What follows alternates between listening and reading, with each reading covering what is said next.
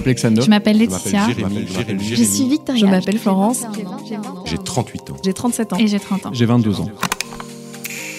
J'ai assez vite compris que investir dans la bourse, c'était une manière d'avoir un peu plus d'indépendance financière. J'ai mis 10 euros, 20 euros et je me suis lancé et je me suis dit on va voir ce que ça donne.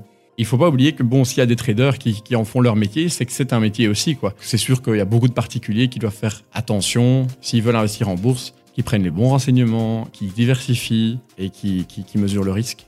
Je pense que la bourse est une manière pour les femmes de s'émanciper parce que effectivement, elles apprennent à gérer leur argent. En bourse, on doit pouvoir contrôler ses émotions pour investir correctement. Il y en a certains qui investissent selon leurs valeurs et d'autres, un peu moins regardants comme moi, qui investissent dans tout ce qui peut leur apporter de l'argent. Avec la pandémie, le confinement et surtout la forte correction des marchés au début 2020, de nombreux particuliers ont flairé une bonne opportunité pour tenter leur chance en bourse. Des investisseurs débutants, souvent plus jeunes, nous en avons invité quelques-uns à la rédaction de l'écho pour mieux les cerner. Qui sont-ils? Dans quoi ils investissent? Pourquoi et comment?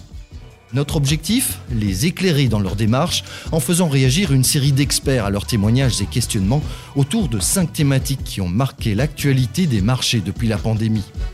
Pour commencer, la retentissante affaire GameStop qui a défrayé la chronique en ce début d'année et l'amplification du phénomène des nouveaux investisseurs.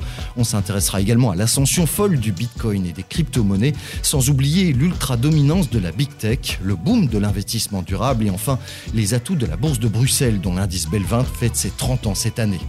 Je suis Bruno Ravescott et je vous propose d'écouter Tracker, le podcast de l'écho qui éclaire les nouveaux investisseurs.